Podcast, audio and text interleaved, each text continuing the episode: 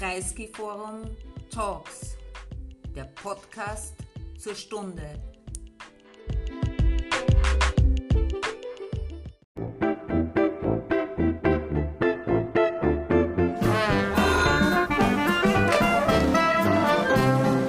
Herr Kreisky. Sehr geehrte Damen und Herren, äh, liebe Freundinnen, liebe Freunde des Bruno Kreisky Forums, äh, ich äh, darf Sie begrüßen zu einer weiteren Folge unserer republikanischen Geschichtsstunden. Es ist mir eine besondere Freude, aber auch eine besondere Ehre, äh, Frau Kammerschauspielerin Erika Blucher begrüßen zu dürfen. Vielen herzlichen Dank, dass Sie sich für uns Zeit nehmen. Äh, wie Sie wissen, liebe Frau Blucher, wir sprechen im Wesentlichen natürlich über Themen der Zeitgeschichte, vornehmlich auch äh, über die Zeit ähm, von, naja, sagen wir mal, den, den sehr, sehr schwierigen 1930er Jahren bis in die unmittelbare Gegenwart, also im Wesentlichen das, was man als Zeitgeschichte, was man auch als das sehr, sehr schwierige und eigentlich ähm, in der Rückschau hochbrisante 20. Jahrhundert äh, bezeichnen könnte. Ein kurzes Jahrhundert, wie wir wissen, mit zwei Menschheitskatastrophen. Äh, und da bin ich eigentlich schon beim Thema, weil in der Vorbereitung auf unser Gespräch habe ich, habe ich Ihre Ende der 1990er Jahre erschienenen, hm, wenn man so sagen darf, Jugenderinnerungen äh, am Ende des Gartens äh, gelesen und, äh, und war doch einigermaßen fasziniert von einem Bild, das Sie zeichnen, äh, von, von einem sozusagen in die Welt hinein äh, wachsen, das ja äh, sich unter Umständen abgespielt hat, die heute nicht mehr vergegenwärtigbar sind. Ganz genau. Ich bin also wirklich eine Art Zeitzeugin und merke halt jetzt im Alter, dass um mich herum kaum jemand äh, mit mir Kontakt hat, mit dem ich diese Erinnerungen auch wirklich teilen kann. Ich bin 1939 geboren, also noch im Faschismus, noch gut im Nazifaschismus, deswegen heiße ich auch Erika. Und äh, bald nach meiner Geburt ist der Zweite Weltkrieg ausgebrochen. Und wirklich schon bei vollem Bewusstsein habe ich ihn dann auch erlebt, als Wien bombardiert wurde. Das ist also wirklich ein so traumatisches Erleben gewesen, dass ich, dass ich es bis heute weiß. Denn wenn man so alt wird wie ich, muss man vieles im Leben auch hinter sich lassen und vergessen. Aber das ist in mich eingebrannt. Und ähm, dann habe ich aber natürlich auch, durfte ich, weil wir überlebt haben, die Nachkriegszeit erleben. Also erstmal dieses zerbombte, kaputte, graue Wien, das ich liebte, weil keine Bomben mehr gefallen sind. Mhm. Und ich ging in die Schule, die ich liebte, weil ich plötzlich gemerkt habe, oh, ah, man kann schreiben lernen, man kann lesen, man kann Geschichten erfinden. Dadurch bin ich dann auch eigentlich beruflich ständig ins Erfinden gegangen, das Theater, das Schreiben, es ist alles Erfindung. Ja, und dann habe ich wirklich das Erstarken unseres Landes so miterlebt, wie das plötzlich denn doch ein gut funktionierendes eine gut funktionierende Sozialdemokratie wurde, bei aller Kritik, die man immer haben kann. Aber für mich war es so, so der Eindruck, es wird besser. Es wird immer besser, immer gescheiter, immer äh, menschenwürdiger. Dann war natürlich die Kreisky-Zeit, die ich so sehr ziemlich intensiv, zwar am Rande, aber doch als Bürgerin dieses Landes sehr gut miterlebt habe. Und und wenn ich jetzt weitergehe geschichtlich, dann bin ich im Jetzt und das betrübt mich sehr. Aber da können wir später können darüber sprechen. Dazu, können wir noch dazu kommen. Ja. Äh, was mich auch äh, so sehr beeindruckt hat, war, dass Sie quasi überlebt haben, diesen letzten kompletten Wahnsinn in Pfaffstätten äh, oder in Pfaffstädt vielmehr, ja, äh, in Oberösterreich. Ich habe noch ja, ja, müssen, wo das ist. In der Nähe von Braunau. Braunau ja.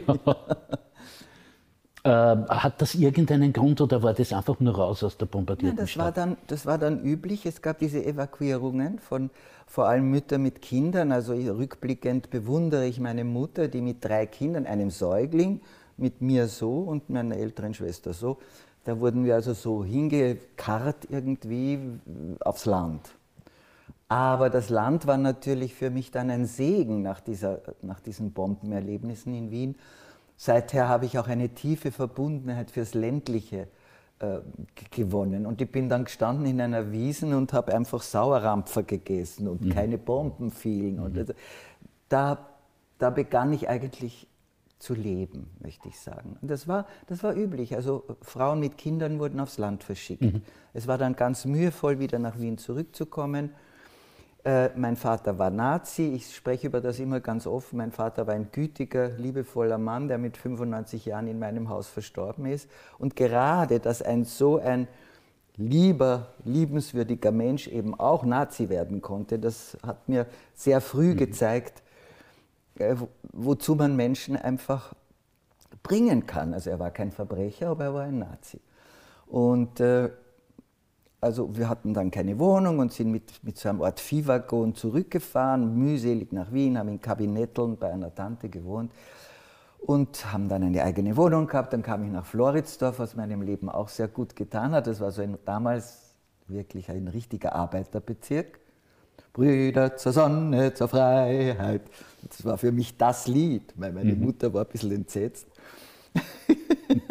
Hat gesagt, wo hast denn das Kommunistenlied her und so. Brüder zum Lichte. Empor. Zum Licht empor, aus dem Dunkel der Vergangenheit, da, da, die Zukunft. Ja, gut. Und äh, ja, und dann einfach äh, hatte ich auch, und das haben Sie vielleicht auch in meinem Buch entnommen, ich hatte ein unglaubliches Glück im Gymnasium in Floridsdorf. Ich hatte eine Geschichtslehrerin, deren Namen sei gesegnet, den habe ich mir auch gemerkt, obwohl ich mir Namen so schlecht merke. Das war die Frau Dr. Eleonore Zimmermann, die hat uns damals, das müssen Sie sich vorstellen, wirklich den ganzen Holocaust, den Nationalsozialismus, alles erklärt, bis hin zu Schmalfilmen im Zeichensaal. Wo wirklich, also andere Schülerinnen sind aufs Klo, mussten erbrechen und so. Dann haben sich aber natürlich Mütter und Väter äh, dagegen verwehrt, was da ihren Kindern so knapp nach der ganzen Zeit äh, berichtet wird. Und dann hatte ich auch noch das wunderbare Glück, dass meine Direktorin eine Frau Dr. Stella Klein-Löw war. Und sie war eine jüdische Sozialdemokratin, die war sogar Abgeordnete, glaube mhm, ich. Mhm, Und die hat natürlich die Geschichtsprofessorin weiterhin ihr das weiterhin genehmigt, diese, diesen Unterricht so zu gestalten. Und die zwei Frauen, das betone ich immer wieder, den zwei Frauen bin ich sehr dankbar, die haben mich schon in frühester Jugend eigentlich ja, zur Antifaschistin gemacht. Meinen Eltern habe ich die Hölle gemacht zu Hause. Mhm. Die haben geschwiegen, konnten auch nicht viel dagegen sagen. Und das war ein sehr guter ein sehr guter Einstand so in meine, meine politischen Empfindungen, schon sehr früh. Vielleicht äh, ein kurzes Wort zum Vater. Ja. Er war, äh, wie Sie schreiben, im Generalgouvernement. Er war ein Adjutant oder sowas ähnliches beim Wächter, mhm. beim, mhm. beim Gouverneur jetzt. Jetzt nicht ganz äh, einfach. Äh, hat er, hat er jemals darüber gesprochen? Hat er in irgendeiner Form. Er war dann von mir gezwungen, darüber zu ja, sprechen, ja. weil ich eben mit meiner ganzen Empörung auf ihn losgeknallt bin. Aber ich muss sagen, zu seinem großen Glück. Äh, wir haben also, da habe ich so, da beginnt sogar mein, mein Buch, über das Sie mhm. gesprochen mhm. haben. Diese mhm. ersten Erinnerungen mhm. mit den Brombeerbüschen mhm. und diesem genau. Garten ja. da in, in Lemberg in Polen. Und das war neben dem Haus, unser Haus war ein Haus neben dem Gouverneurshaus. Mhm. Und da ist mein Vater hin, quasi in ein Büro. Aber irgendwann einmal scheint ihm doch wirklich einschneidend bewusst geworden zu sein, dass das alles ganz schrecklich ist. Und er hat sich als, als Soldat gemeldet und zwar nicht SS, sondern als einfacher Soldat ist er an die Front gegangen. Einfach eingerückt. Da wollte er einfach nichts mehr detailliert damit zu tun haben. Und das war dann der Zeitpunkt, wo wir nach Wien zurück, wir, meine Mutter mit mhm. uns, und wo ich dann mitten in die Bombardierung Wiens geraten bin. Und er war, war halt dann an der Front und hat in einer englischen Gefangenschaft überlebt. Aber durch dieses sich selbst von der ganzen Sache lösen und, und, und, und in den Krieg zu gehen, war er dann sehr rasch entnazifiziert. Das musste schon, musste schon werden. Ja. Ähm, Sie erwähnen äh, so, so ähm, als großen Glücksfall die Stella Klein-Löw als, äh, als Direktorin. sie- Lateinprofessorin war sie. Sie hat mit uns gesprochen, lateinisch, so als würde sie mit uns Englisch reden. Ja. Toll. Ja, ja, ja. Eine große, große, große Ja, Person. Ich und ich habe sie auch danach, nach der Schule, äh, sie war ja, glaube ich, in England emigriert Mhm. oder so, und sie und ihr Mann hatten ein sehr schönes, zärtliches, ich habe da manchmal, war ich dann noch zwei, dreimal zum Tee, Mhm. und sie war mit meiner Berufswahl sehr einverstanden. Und ja. Apropos, apropos Berufswahl, es ist auch nicht ganz, ähm, würde ich sagen, nicht ganz ähm, selbstverständlich mit äh, 20 Ensemblemitglied des Burgtheaters zu sein. Nach dem, nach dem Seminar, das Sie auch sehr schön äh, beschreiben, war das in, in irgendeiner Form eine intendierte Karriere? Haben Sie darauf hingearbeitet oder? Darf ich, darf ich etwas ganz aufrichtig ja. sagen? Und ich betone das immer und ich glaube, ich sage es, es hat wirklich einen Wahrheitsgehalt. Ich habe für mich den Begriff Karriere nie benutzt. Nie benutzt, ja. Sondern mir ging es um das zu tun. Das Tun, ich nenne es für mich das Tun. Und das wollte ich immer gut machen. Und ich habe auch in Zeiten gelebt, die, glaube ich, nicht mehr möglich wären. Jetzt geht es von Casting zu Casting und Schauspieler müssen sich unglaublich ich möchte fast sagen, anpreisen. Bei mir ist das einfach so, so folgerichtig geschehen. Also ich habe die Aufnahmsprüfung ins Reinhardt-Seminar nach der Matura bestanden. Da hat aber schon, wie sie mir es später sagte, die Susi Nicoletti in der Jury sitzend, hat sich schon notiert, so irgendwie, die hat ihr, ich habe ich hab ihr gefallen, sagen wir so. Und dann war ich eben am Seminar und äh, wir waren damals, das war so ein, ein Jahrgang, da war die Senta Berger und Marisa Mell, die leider sehr jung verstorben ist, eine gute Freundin war, und der Klaus Wildbolz. Und also wir waren wirklich so ein ziemlich strahlender Jahrgang, sagt man nachträglich. Aber ich habe einfach da, äh, wir waren alle arm und da hat es so große alte Wohnungen gegeben, wo die, die vom Ausland kamen, so gewohnt haben. Und dann haben wir, äh, damals gab es noch den Doppelliter, der dann völlig ausgestorben ist. Also wir sind Der Doppler. Doppel, der Doppler, weiß oder rot.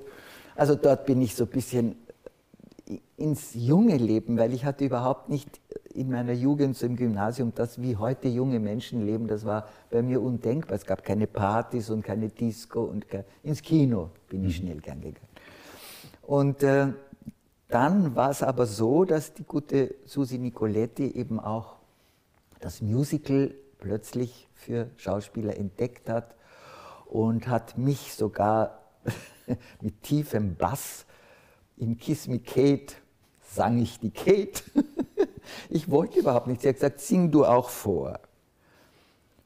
Ich so was singen, ja. Und dann habe ich ja, glaube ich, ein schauerliches Lied, in so Berg, Bergarbeiterlied mit tiefster Stimme. Ich, ich weiß noch, sie hat so geschmunzelt und hat aber dann gesagt, ich soll das, das wurde für mich transponiert und so. Jedenfalls wurde um diese Zeit, als wir das aufführten, der Ernst Häusermann, ihr Mann, Burgtheaterdirektor. Und wie, wie weit sie ihm einen Schubs gegeben hat oder es ihn geschubst hat, wie er mich als tief singende, brummende Kate gesehen hat. Jedenfalls wurde ich dann als Elevin, ich und der Achim Benning, wir zwei wurden als Eleven ans Burgtheater engagiert. Achim Benning, denke ich, ist eine große Zeit fürs Burgtheater, aber auch für die Erika Blucher. Naja, das, er war ein, ein, Schul-, ein, ein Studienkollege Ja, ja.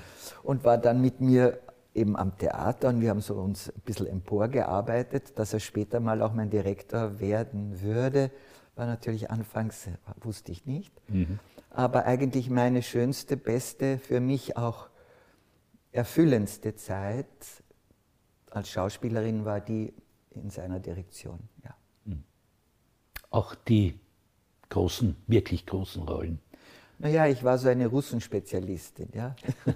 Aus der Klassik habe ich nur einmal die Maria Stuart und so. Ich war nicht so, glaube ich, besonders gut für, für Klassik, aber so, Ich, ich persönlich erinnere mich an eine Hedda Gabler. ja, ja. das, Das war, war auch eine gute denn wohl Aufführung, ein, glaube ich. Ja. das war ein herausragendes Erlebnis, auch für, für einen äh, damals noch, glaube ich, Ja, ja, Studenten der oder Palic sowas. Ja. hat, der Peter Ja, Palic, auch schon lange tot.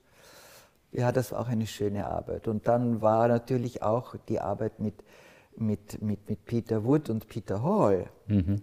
Also da muss ich schon sagen, da war auch der Klingenberg als Direktor sehr rührig, weil das später alles so nicht mehr erwähnt wurde. Nicht Mhm. später dann, also in der Peimann-Zeit und so, dann sah es so aus, als wäre davor das Burgtheater ein reines Museum gewesen und das war, Mhm, Das ich bin nicht. Zeuge, Ja, nicht ja. der Fall. Ja. Also ich habe, ich habe Stoppard gespielt mit, mit, mit Peter Hall als Mhm. Regisseur, Peter Wood habe ich auch als Regisseur, also ich habe wirklich, ich möchte fast sagen, international gearbeitet, wir da nicht einfach auf Englisch äh, erstmals Harold Pinter in Wien Ja. und so? Ja.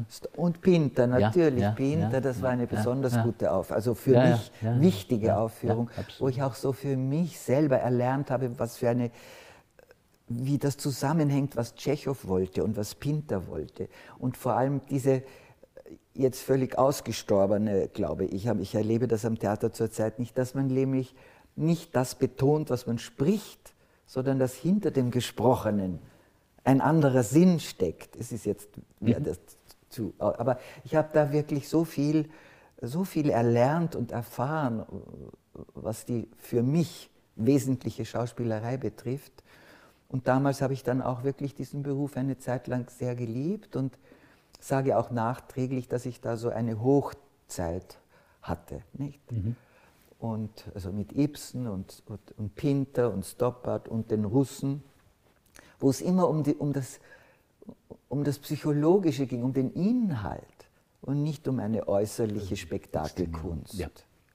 Äh, ich darf auf das auch noch einmal zurückkommen. Wir bitte. dürfen. Es ist, es ist nur, äh, weil ich jetzt, weil ich, weil wir jetzt ja natürlich mit, mit äh, lange zurückliegenden Erinnerungen Ja. begonnen haben, logischerweise eigentlich, äh, äh, ist, ist mir gerade noch eingefallen, äh, es, es, es, es gibt eine wunderbare Dokumentationsreihe im ORF, es gibt nicht viele davon, aber die ist es. Und das heißt mein Bezirk, ja, mein Ja, ja. Floridsdorf, meine Josefstadt etc. etc.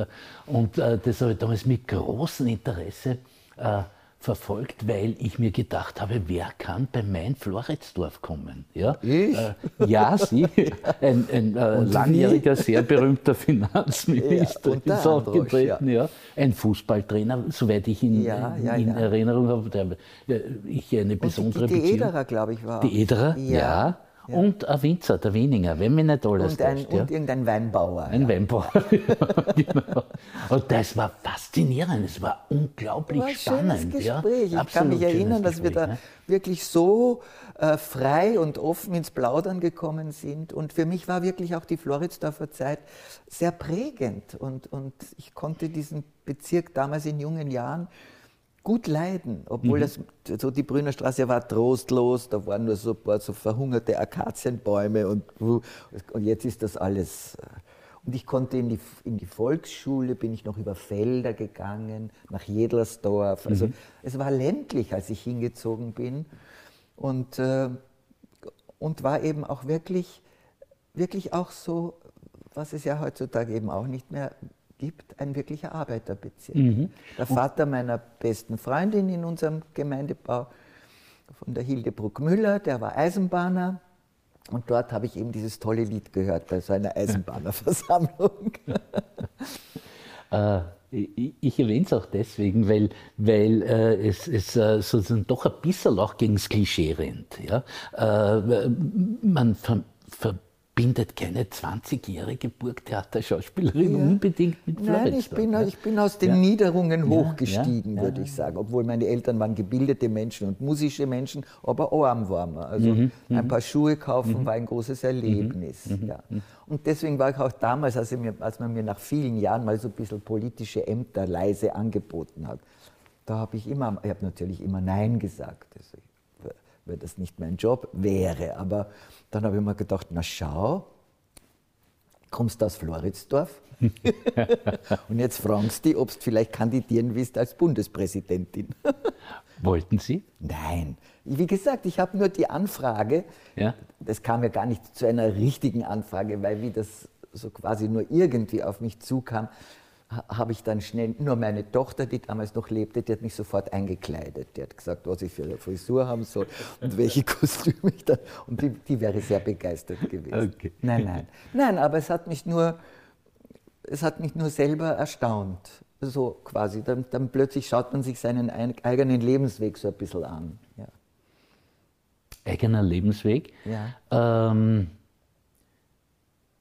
das Theater, soweit ich das äh, jetzt in irgendeiner einer äh, Form äh, versuche nachzuvollziehen aus der Literatur und aus dem, was Sie geschrieben haben, das Theater ist schon so ganz, ganz dominant als Möglichkeit der Menschengestaltung und auch des, des äh, sich selbst Gestaltens, Einbringens, Überlegens. Äh, dazu gehören natürlich auch die persönlichen, der persönliche äh, Lebensweg. Sie werden das immer gefragt, ich frage es jetzt auch, weil, weil, wir, Klar. weil wir machen Soll wir's. sein. soll sein, ja. äh, äh, der erste Ehemann. Naja, der Udo Brocksch war, war eine große Liebe und war vor allem der Vater meines Kindes, des einzigen Kindes, das ich hatte. Und war eigentlich, als ich ihn kennenlernte, gerade Absolvent der Akademie. Und eine ehemalige mit mir im Gymnasium gewesene Mitschülerin, die auch an der Akademie war, gesagt, da gibt es einen, der ist so besonders. be-" Er war wirklich äh, irgendwie ein hochbegabter ähm, studierender Jungkünstler. Äh, Leider, leider hat er diesen künstlerischen Weg verlassen und hat sich mehr und mehr ins Politische begeben und ein bisschen äh, dieses äh, getrieben von dem Gefühl, er müsse die Welt verändern. Wie ich irgendwann einmal ihn gefragt habe, dann so, ich, so, wir waren ja nicht sehr lange wirklich ehelich beisammen, aber doch, ich war eigentlich späterhin den, äh, eher eine alleinerziehende Mutter, weil er war viel unterwegs und wenig daheim. Aber wenn ich gesagt, was, wie, was soll ich sagen, was du für einen Beruf hast, hat er gesagt, Veränderer. Also, das, Veränderer. ja. Also gut, ich habe zwar nicht gesagt, mein Mann ist Veränderer, aber wir haben uns ja dann, äh, es war eine schwierige Ehe, das muss ich wirklich sagen, weil er natürlich auch, auch Alkoholiker war eine Zeit lang, ein ganz, ganz, ganz der Suchtverfallener und ich dann begonnen habe, auswärts zu drehen und dann irgendwie die Kraft gefunden habe, mich auch scheiden zu lassen. Und ab da habe ich dann mit meiner Tochter alleine gelebt und habe aber immer zu ihm eine Beziehung gehabt und habe ihn auch immer gewarnt. Ich muss gestehen, dass ich ihm öfter mal gesagt habe, du mit der Macht kann man nicht spielen und Klamauk machen. Die Macht ist etwas sehr Gefährliches und da hat er sich dann in irgendetwas hineinbegeben und das reflektiere ich öffentlich nie, weil ich es auch gar nicht weiß. Ich, ich habe mich dann ab einem gewissen Moment, ich habe ihn besucht im Gefängnis in der Kalau, ganz offen und viele haben ihn nicht mehr besucht. Ich habe immer das Gefühl gehabt, wo auch eine kleine Leiche im Keller liegt, hat man ihn lieber nicht besucht. Niki Lauda hat ihn besucht. Gewisse Leute haben die nichts, ich glaube, die, die nichts zu verlieren hatten, haben ihn dann doch noch besucht, wenn sie vorher mit ihm eigentlich in gutem Verhältnis waren. Er hat sich sein Leben ruiniert, ja, und hat, ist sehr tragisch geendet und vor allem nach dem Tod unserer gemeinsamen Tochter. Bis dahin war sie dann so in der Freiheit sein, seine Hoffnung, sein, so seine, seine Verbindung. Und ihr Tod, ich sage es immer so, weil es war ja auch so, hat ihm wirklich das Herz gebrochen, denn am Herzen ist er auch verstorben, sehr bald nach ihrem Tod. Aber ich habe zu diesen Männern, nachdem er mich immer befragt, sie werden mich dann zum nächsten befragen, zu beiden habe ich persönlich eine gute Beziehung. Und ich hatte nach dem Tod unseres Kindes mit diesem so verfemten Udo dort in der Kalau wirklich sehr, sehr tiefe und gute und fast in die, unsere Vergangenheit zurück, liebevoll zurückgehende Gespräche. Also, aber wie das nun mit Lukona hinher, kreuz quer, für mich war er irgendwie das, die Spitze eines Eisbergs. Darunter wurde auch sehr viel gestorben und who knows. Ja. Ja. Also, also kommen wir zum Zweiten. Der gute Heller hat wirklich sein schmales Erbe, aber das hat er eh schon erzählt, er oft, ich auch. Ich habe da einen Film gedreht unter Georg Lotzki, Moos auf den Steinen. War eigentlich ein ganz hübscher, bisschen so ein französisch anmutend. Das hat sich dann eigentlich in der Landschaft, in der Filmlandschaft Österreichs nicht fortgesetzt. So ein bisschen Nouvelle Vague-artig war der Film. Und da hat der Heller sein schmal, wirklich schmales Erbe als Zuckerlsohn hat er da hineingesteckt in diesen Film und natürlich verloren das Geld. Ich sage dann immer, aber mich gewonnen. So, ja. Und äh, ja, er war damals wirklich nicht so fesch wie jetzt. Jetzt, wo er alt ist, ist er sehr fesch. Damals hat er wirklich nicht schön aus. Er war zaundür und so. Und, aber er hat mich äh, in den Gesprächen für sich gewonnen. Das konnte er und hat vieles bei mir natürlich auch äh, beeinflusst oder angeregt oder auch, wie beim Udo, in mir etwas Gegenteiliges hervorgerufen. Beide dieser Männer, nach denen ich immer gefragt werde, hatten oder haben in verschiedener Form, aber doch etwas mit Macht zu tun. Mhm. Und mich hat diese Nähe von diesen Menschen, die damit so umgehen, hat mich selber zu der Überzeugung gebracht, dass ich nicht Macht suche. Ja. Ja. Ich will kein Weltstar werden und ich brauche kein Stadion für mein, das, was ich tue. Ich brauche nicht das ganze Feuilleton mir zu Füßen. Ich brauche auch nicht einmal gute Kritiken. Ich möchte das, was ich tue, tun dürfen, wenn, weil ich es gerne tue und dann möglichst gut tun. Also ich habe mich da sehr auf, auf mich zurückgezogen, auch in der Konfrontation in meinen Ehen, mhm. das muss ich sagen. Zwei Dinge sind mir jetzt so, so spontan dazu eingefallen. Das eine war, hat mit Heller zu tun, äh, dass der Heller ja ein Debütalbum gemacht hat, das eine wirkliche Sensation war damals, weil jeder hat erwartet, er wird irgendwie den Van Morrison oder den Bob Dylan nachmachen, die er halt unglaublich verehrt hat, aber er ist mit ganz was Eigenständigem gekommen. Ich kann mich nur erinnern an eine Zigeunermächte sein. Das dürfte man heutzutage dürfte man so nicht mehr sagen, mehr singen. Aber ja. auch die, die, wahren Abenteuer sind, sind im Kopf, Kopf und genau, so. Ja, ja, tolle Lieder. Da waren, tolle da waren Lieder sehr, sehr tolle Sachen dabei. Äh, hat sie das äh, äh, zur Musik geführt? Oder? Ja. Ja, ja. Ich, ich, ich habe mal manchmal im Theater ein paar Töne von mir gegeben, aber er hat gesagt, sing, sing meine Lieder. Und dann mhm. haben wir eine Schallplatte aufgenommen, die er produziert hat und die hieß schlicht und einfach Erika Pluha singt. Mhm. Und ich habe mir damals gedacht, na gut, äh, tue ich das halt auch, dann kann ich später meinen Enkeln sagen, ich habe auch mal was gesungen. Und das hat sich aber dann weiterentwickelt. Also auf diese Sprünge hat wirklich er, er mir geholfen, ja. Er hat mich einfach, und am Anfang hat er so ein bisschen immer formuliert, ich würde sprechend singen und so, aber ich habe dann begonnen, mit guten Musikern zu arbeiten und dann auch langsam begonnen, meine Lieder zu schreiben. Das war auch ein großer, in meiner Genera Frauengeneration ein großer Entschluss. Das Schreiben war ein großer Entschluss. Mein erstes äh, Buch erschien ja eigentlich in einer Taschenbuchreihe, Neue Frau, die dann nicht mehr nötig war. Und jetzt können Frauen Bestseller und Hardcovers schreiben. Das hat sich wirklich gut entwickelt. Und auch musikalisch war das nicht mehr nötig, dass man irgendwie so brav gesteuert wird. Ich habe dann irgendwann einmal eben auch begonnen, äh, meine Lieder selber zu schreiben. Und das heißt, diese unglaubliche Affinität zur Sprache, und, und, und Sprache und, und, und Gesang und all das liegt ja eng zusammen. Ja, eng zusammen. Burgtheater war ja immer, glaube ich, äh, ein Hort des, äh, des, auch des Sprechtheaters. Ich mag oft gar nicht so gern, wenn alle sagen, früher wurde so schön gesprochen, denn als ich ans Burgtheater kam, haben sie unheimlich noch gerührt. Ja? Okay. Da war noch dieser Pathos. Ja. Und das meine ich nicht. Aber in den Jahren, meinen Burgtheaterjahren, gab es etwas sehr Wesentliches. Das war das Senden der Sprache. Da hat man mhm. noch keine Headsets gebraucht, die mhm. mich jedes mhm. Mal, wenn ich sie jetzt sehe, zutiefst ärgern, weil man natürlich, ganz natürlich sprechen kann, aber man kann es trotzdem, wie es so schön heißt, so senden, dass die das auch oben auf der Galerie mhm. hören. Mhm. Und ich bin natürlich auch so gerne zum Theater gegangen, weil ich war eine Leserin und ich war eine Wortbegeisterte seit der ersten Schulklasse. weil Theater mit dem Wort zu tun hat. Und ich habe aber immer schon auch nebenbei selber geschrieben. Und bis heute, auch wenn es jetzt gar nicht um Literatur und um das Buch geht, äh, plädiere ich sehr, auch wenn ich mit Menschen rede in meinen Lesungen und so, für das Niederschreiben. Und ich bin sehr traurig, dass Kinder gar nicht mehr so richtig schreiben lernen, sondern oft nur mehr Druckbuchstaben und das geht nur mehr so, so, so, so.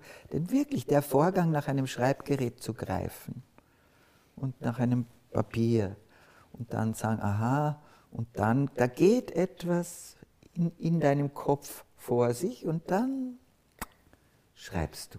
Das ist einfach ein, ein Vorgang, der mir, mir persönlich sehr oft auch zum Überleben verholfen hat. Das Niederschreiben dürfen. Sie sagen das dem Historiker, der, der Sehr das, gerne der das, ja, der das zu 100 Prozent bestätigen kann Ja. und muss. Ja. Äh, wunderbar und, und, äh, und sozusagen diese, diese Sprachaffinität, diese, diese, diese ähm, äh, hat sich natürlich auch äh, äh, ausgewirkt in einer, äh, doch in einer Änderung der Karriere. Äh, oder Karriere, um das ich Wort hab- nicht ich zu hab, verwenden, äh, in, in einer Änderung des, der, der Intentionen ihrer, ihrer Praxis, äh, ihres hm, beruflichen Lebens. Ja, naja, ich war ja 40 Jahre lang am Burgtheater und ich bin genau an meinem 60. Geburtstag mit einem Stück, das den schönen Titel Kinder der Sonne trug, hat mir sehr gut gefallen, als Kind der Sonne meine Theaterlaufbahn zu beenden. Das war eine sehr schöne, umjubelte Aufführung und nachher habe ich Blumen gekriegt, habe meine eigene Rede gehalten und habe aufgehört, in diesem offiziellen Sinn Schauspielerin zu sein. Ist ganz bewusster Akt oder, oder ist der auch Ganz sozusagen erleichtert um geworden? die Zeit herum hat sich auch die Theaterlandschaft in einer Weise verändert, dass ich gemerkt habe, alles eins meiner in meinem Lieder heißt Leben, heißt Veränderung, sei neu und gehe weiter. Okay, aber da hat sich die Landschaft des Theaters so verändert, dass es nicht mehr meine war. Und ich habe dann schon noch ein bisschen in meinen eigenen filmischen Versuchen mitgespielt. Und in meinen Konzerten ist natürlich auch im Singen und im Gestalten meiner Lieder und überhaupt ist ja die Schauspielerei irgendwie, ist der Beruf so, der bewohnt mich. Wie, der, wie, wie die Atmung oder so. Also begleitet mich natürlich. Aber ich habe dann nie mehr Theater gespielt. Oh ja, ich habe noch einmal mit dem Werner Schneider habe ich ein Zwei-Personen-Stück nochmal gespielt, aber das war die äh, Dramatisierung eines eigenen Buches. Also da kam schon alles eigene irgendwie zusammen. Irgendwann mal, ganz schlicht, wollte ich einfach nicht mehr nur Interpretin sein, sondern ich wollte meine eigenen Ja. Inhalte, wenn schon, mit dem Publikum, wenn schon vor mir, teilen. Und das tue ich bis heute noch immer wieder ein bisschen. Ähm, sei Dank. Ich, äh, es hat ja begonnen mit einem eher spektakulären Verriss. Also, ich habe das nachgelesen, das kann man ja heute jetzt ohne Alles weiteres. kann man Das sind finden, ja. zwei- Ich habe es nie mehr nachgelesen. Ja, ja. Ähm, ähm, trifft einem sowas? Ja, das war damals wirklich enorm, weil also na- nach dieser Sache in, in, in, Taschenbuch, schöne Frau aus Tagebüchern, äh, nicht schöne Frau, sondern neue Frau. äh, so. äh, mein erstes wirkliches Hardcover-Buch. Es gehörte eins zum anderen, hieß, war der Titel und der Untertitel war eine Geschichte. Und es war eine fiktive Geschichte, die sich aber im Theatermilieu abspielte. Und die Frau Sigrid Löffler fand das schrecklich und hat, ich man kann das ja jetzt ganz offen so sagen, eine Doppelseite im Profil dieses Buch zur Sau gemacht. Also wirklich schauerlich. Ähm, ich glaube, so mancher hätte vielleicht nachher nie wieder eine Zeile geschrieben. Aber in meiner Einstellung zu dem, was ich tue, habe ich einfach weitergetan und weitergeschrieben und habe mich, es hat, war natürlich, es war, es war ein, ein, ein, ein unheimlicher Hieb, den man da erhält. Man muss schon äh, schauen, wie man hinterher noch, also wie man so mit sich selber und mit dem Leben da eigentlich umgeht. Aber verglichen mit anderen Schlägen, die das Leben parat hat, war das eigentlich. Okay. eigentlich. Also für mich war das zu überstehen und ich habe dann das Buch sehr, sehr kräftig verkauft. War eine unheimliche, dieser Artikel hat so viele Käufer erzeugt, dass es dann eigentlich wieder gut war. äh, schöne neue Frau. Ja. Äh, würden Sie, also Sie, Sie haben ja auch äh, äh, sozusagen äh, gearbeitet, produktiv gearbeitet als, als Frau, eine geradezu äh, e-, enorme gesellschaftliche, soziale, kulturelle äh, Position sich erobert, wenn ich so sagen darf. Ähm, haben Sie sich als Feministin verstanden? In, in meinem langen Leben ist das, das, eher wenig häufig, weil es ist wirklich, ich war kurzfristig eine femme fatale. Der blödeste Begriff, den man sich vorstellen kann, denn was ist eine fatale Frau? Also gut, ich habe durch Rollen, die ich dann im, im, im Fernsehen spielte, habe ich scheinbar irgendeine Erotik ausgestrahlt und dann wurde ich auch, weil der Kortner wollte, dass ich als Desdemona blonder, wurde ich blond, dann wurde ich immer blonder und irgendwann war ich dann also so irgend so, so, so eine Art femme fatale. Das ich persönlich nie war. Und als ich dann begonnen habe, die 68er waren noch nicht mein, meine politische Zeit, da hatte ich zu viel zu tun mit Ehe und Kind und Beruf.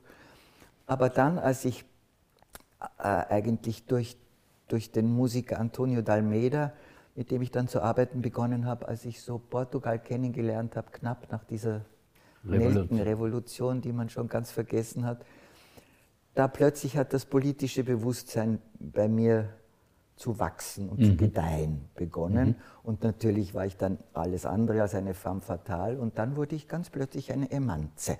Also die zwei, ich wurde beides. Ich konnte beides sein. Und äh, als Emanze wurde ich verschrien, weil ich dann einfach für das Frausein mich eingesetzt habe, vor allem bei meinem eigenen Leben es ist, war sehr schwer und ich glaube, es ist immer noch sehr schwer, eine wirklich selbstständige Frau zu sein, die nach ihren eigenen Vorstellungen weiblich leben kann. Also nicht indem sie der bessere Mann werden muss oder indem sie das Weibchen sein muss oder so, sondern einfach als Mensch akzeptiert und als Frau akzeptiert, so ein Leben zu führen, wie man es für sich selbst äh, sich vorstellt. Also das ist nicht leicht zu erringen. Und so gesehen war ich natürlich auch Feministin. Ja. Nur Istin ist für mich immer so ein Anhängsel, das ich für mich selber lieber beiseite lasse. Ich habe einfach um das Frausein, mhm. um ein menschenwürdiges Frausein, mhm. habe ich sehr gekämpft. Weil es äh, gefallen ist, äh, Antonio D'Almeida, ja. Äh, später auch Wiener Musiker, sehr prominente Wiener Musiker. Äh, ich äh, für meinen Teil habe noch in Erinnerung ein, ein Fado-Album. Kann ja. das sein? Das kann sein, gell? Ja, ja, ja. das ja. hieß Gemeinsam. Also ich habe dann durch den Antonio wirklich ein Portugal kennengelernt, das sogar jetzt nicht mehr so ist, wie ich es. Das war noch ein sehr untouristisches Portugal und habe dort Fado kennengelernt, sowohl natürlich in den touristischen Lokalen auch schon ein bisschen, aber auch wie sie es auf der Straße singen und wie das einfach in das Land gehört. Da haben wir erst, da haben wir gemeinsam eine Dokumentation gedreht. Der Antonio als Regisseur und ich quasi als die, die da durchführt und fragt und sich erkundet, also so eine, eine Doku. Und innerhalb der Doku, da kam dann auch der Heller nach Lissabon, haben wir eine, eine Schallplatte aufgenommen. Und das war eine mit Fado-Melodien, die ich deutsch getextet habe. Es gab dann natürlich immer so ein bisschen das Gerücht, ich würde Fados singen, das tue ich wahrlich nicht. Jetzt haben ja die Menschen Portugal auch schon alle sehr gut kennengelernt und das ist eine Form des Singens, ja. die mir nicht liegt, die nicht ja, meine ja, ist. Aber, aber zum Beispiel gerade dieses Canoa, mhm. gemeinsam mhm. und so. Also ich habe dann auch in Portugal mit dem Antonio die Fados auch oft auf Deutsch gesungen und das war dann sehr schön, wenn die Portugiesen auf Portugiesisch mitgesungen haben. Aber davon ausgehend habe ich mich immer weiter mit meinen Liedern nicht nur, nur auf den Fado beschränkt und ich habe ja dann begonnen mit dem Klaus Trabitsch zu arbeiten und mit dem Roland Guckenbichler, das sind so jetzt meine musikalischen Gefährten. Und lange Zeit war ich in einem Trio mit Antonio Dalmeda und Peter Marinov, der leider schon sehr lange nicht mehr mhm. auf Erden weilt und den ich sehr vermisst habe, als er gegangen ist. War ein wunderbarer Gitarrist und ein wunderbarer Mensch und wir sind zu dritt wir haben hunderte Konzerte gemacht zu dritt. Und die zwei, die haben immer gesagt, sie wollen mich nicht begleiten, sondern sie wollen mit mir musizieren und ich bin eine Musikantin, weil mhm. ich kann keine Noten lesen und mhm. spiele kein Instrument. Und die haben mir gezeigt, dass ich das auch kann. Ja, ja, ja. Antonio sagt immer, du, du hast eine absolute Gehör. Wunderbar. Ja. Äh, nur, nur auch, auch äh, dieses Portugal, das haben wir, wir auch äh, sozusagen, wir hast diese Generation, die da nach den 68ern kam, die 74er oder wie man das bezeichnet. Das war natürlich eine sofortige und un unmittelbar notwendige Geschichte, äh, nach Lissabon zu fahren, weil ja, da gab es eine linke Revolution. Das war so die, schön damals. Die linke Revolution kam aus dem Militär. Ja, ja und da gibt es dann diese... Ohne, ohne Mord mit Nelken. Ohne Mord mit so, Nelken. War, in den, in, den, ja. in den Maschinengewehren haben sie die roten Nelken stecken. Und das war auch dort, ich war ja dann im Alentejo damals, auch mit dem Antonio bei so Versammlungen und der, der, der Grande von, von den, der kommunistischen Partei war ein portugiesischer Herr.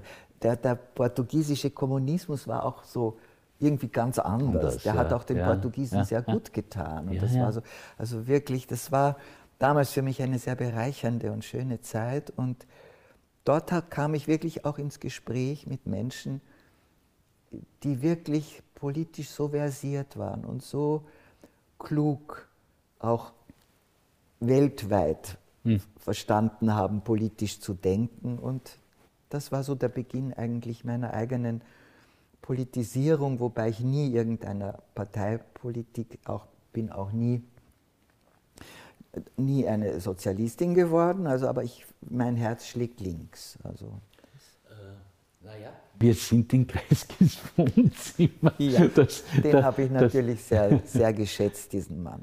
Sehr geschätzt. Und ich habe wirklich so geweint, als er geweint hat bei seinem Rücktritt. Das war für mich das Schönste, was ein politischer Mensch tun konnte, offen und ehrlich. Mhm. Das, mhm. Diese Tränen vergesse ich nie. Äh, hat das die, sag ich jetzt einmal, hat das die Generation Blucher, Heller etc. Ähm, geformt, eine, eine, eine wie soll man sagen, ein frischer Wind durch Reformpolitik oder ein durch den frischen, eine durch den frischen Wind angespornte und, und, und initiierte Reformpolitik äh, etwas Neues, etwas Offenes, etwas äh, Großes zu ich, gestalten? Ja, ich, ich, kann so schwer darauf eingehen, auf etwas Neues, weil bei mir war das eine wirklich so systematische Entwicklung mhm. dorthin. Und eben mit meinen Anfängen mit diesen tollen Frauen im Gymnasium war mein, mein eigenes menschliches Verständnis dessen, was die Welt sein sollte oder was der Mensch mhm. für mich sein sollte. Das hat sich dann mehr und mehr irgendwie bestätigt und hat sich auch äh, in der Kultur, äh, es hat sich einfach mehr und mehr so ausgeprägt, dass ich das, den Eindruck haben konnte, ja, nicht nur dieses Land, aber vor allem dieses Land Österreich, auf das kann ich stolz sein. Das hat sich wirklich zum Guten gewählt. Ich war so gerne stolz auf Österreich. Mhm. Mhm. Und es gab auch eine Zeit lang, als ich viel in der BRD gearbeitet habe, wo ich Österreich noch sehr verteidigen musste, wo ich auch das Burgtheater verteidigen musste und so weiter. Und mir fehlt zurzeit sehr, dass ich leider nicht stolz sein kann. Und mir macht zurzeit wirklich nicht nur Sorge, sondern es, es drückt mich nieder, dass wieder etwas entsteht, das, das die Menschen aufs, aufs Schlimmste verführt. Die Verführung des Menschen ist immer wieder möglich. Ich meine, ich kann mir gar nicht vorstellen, dass mich jemand hätte verführen können zu sagen, Heil Hitler. Das haben die Leute getan. Kluge kluge Menschen haben sich, ich käme auf sie zu und würde sagen, Heil Hitler, also absurd. Und genau in diese Absurdität können Menschen immer wieder geraten. Jetzt hat das ganz viel mit der Impferei zu tun. Wir wollen das jetzt da gar nicht aus, ausbreiten. Aber ich bin für mich zu dem Schluss gekommen, dass hinter alledem, also erstens mal haben 70 Jahre lang die Menschen hierzulande eben nicht Krieg erfahren. Und du kannst Krieg geboten bekommen im Fernsehen, so arg wie es nur geht. Es ist ein Unterschied, ob du das siehst, dann ist es immer noch ein Krimi und du hast es nicht erlebt. Also es ist den Menschen sehr gut gegangen und ich habe einen Begriff irgendwo mal gelesen, ich weiß gar nicht mehr wo, den ich, den ich sehr bejahe. Das ist der radikale Individualismus. Es hat sich so ein, die Leute haben verlernt, äh, sozial zu denken, sondern alles, was jetzt passiert, hat immer zu tun, ich will das nicht, ich, warum darf ich, ich nicht, ich darf das nicht, ich. Es, es ist verlustig gegangen, äh, das soziale Empfinden einer Gemeinsamkeit. Und jetzt leiden alle unserer Einsamkeit, aber in gemeinsam steckt das Wort einsam. Und mhm. die Menschen können nicht gut einsam sein und sie können nicht gut gemeinsam sein. Und haben letztlich auch ohne ele andere elementare drohende Gefahr, hat der Mensch Angst. Mhm. Ich meine, was ich sehr oft sage, ich wiederhole es hier, ist ja, dass unser Menschendasein eine Zumutung ist und dass in diesem Wort Zumutung Mut. der Begriff Mut steckt. Ja, ja. Und es ist eine Zumutung, dass man auf die Welt kommt. Und das Einzige, was man ganz sicher weiß, ist die Tatsache, dass man sterben wird. Das, das ist Menschsein und deswegen ist und bleibt der Mensch leider so verführbar und deswegen gibt es Verschwörungstheorien. Für mich sind, wenn es nicht mit einem reinen Herzen äh, geschieht, sind auch Religionen, Verschwörungstheorien. Und jetzt so im Alter bin ich eigentlich oft sehr traurig, dass ich diesen Aufbruch, den ich in meiner Jugend miterleben konnte, dass ich da jetzt wieder spüre, dass da etwas droht, sich aufzulösen. Ich kann ja zu mir sagen, die paar Jahre, die du oder wie lange du überhaupt noch lebst, liebe Erika, wird schon noch alles. Aber ich bin zu sehr interessiert. Sie sind Historiker, ich bin auch Historiker. ja. äh, ich, ich, ich, denke, ich denke äh, es, es, ist etwas äh, Zentrales äh, passiert. Das, wesentliche Dinge ereignen sich ja immer für uns Zeitgenossen so, dass wir sie als gar nicht, zunächst einmal als gar ja. nicht so wesentlich wahrnehmen. Ähm, es, es, ist ein, es ist etwas passiert, was man vielleicht als die die Auflösung der Orientierungs- und, und Sinnstiftungssysteme äh, nennen könnte, sei es die sozialdemokratische Zukunftsgewissheit, sei es, äh, sei es in, natürlich in vielerlei Hinsicht natürlich auch äh, christliche Christlich, Werthaltungen. Ja. Ähm, allein äh, äh, sozusagen das aus dem christlich-sozialen Gedankengut, ein, ein, ein rabiater Individualismus aller Kurz äh, geboren wird, das ist eigentlich etwas, was radikal neu ist und was nicht zum Besseren hindeutet. Das genau, und das führt Frage. auch zu diesen esoterischen äh, Geschichten, die zum Teil ein unglaublicher Unsinn sind, das muss man ja sagen. Also die Menschen fangen dann an, an die seltsamsten äh, Dinge zu glauben und deswegen, weil es sich dann mit dem Glauben verbindet, hm. kann man so wenig dagegen sagen. Also diese jetzt herrschenden sogenannten Verschwörungstheorien, du kannst jemanden, der davon überzeugt ist, äh, es gelingt dir nicht, das aufzulösen, weil dahinter steckt ein tiefer Glaube. Also, aber. Und? Und Trotzdem. ein tiefer Glaube an die radikale Selbstermächtigung des ja. Individuums. Radikaler das, Individualismus, ja. Und, ja. und das ist äh, ein gewisses Problem, weil das Problem, das derzeit in der, in der Gesellschaft offensichtlich wird, ist, dass zumindest ein Drittel sich weigert, sich solidarisch zu verhalten. Ja? Und, und das ist ein Alarmzeichen für jede ich Gesellschaft. Ich weiß ja nicht, ja? Äh, also, ob das jetzt wirklich dabei bleibt, aber was mich im Moment so wirklich erregt, ist das Vorhaben, dass die Leute bezahlt werden, wenn sie sich impfen lassen. Das finde ich so schrecklich. nämlich dass, das nöt, dass die Leute sich dann impfen lassen, wenn sie was davon haben, finanziell. Ja, ja. Was, also das ist wirklich das Letzte irgendwie für mich, das Letzte an, an Angebot, das Menschen annehmen können, wirklich. Wir haben die uns zugestandene Schon Redezeit, nein, erreicht. Äh, ich äh, würde, würde es äh, ganz traurig finden, wenn wir, wenn wir mit, mit tiefem Pessimismus Nein, äh, nein, nein. enden. Ich lebe ja mit dem Begriff trotzdem. Trotzdem, Trotzdem, ist ein ja, gutes Wort, ja. das wirklich nicht das wunderbar zu erreichende Ziel imaginiert, aber die nächsten Schritte doch mit, einem, mit Energie und auch mit einer gewissen Form von Hoffnung einem zuteilt. Liebe Frau Kammerschauspielerin, ich bedanke mich sehr herzlich. Ich danke auch für dieses danke. Gespräch.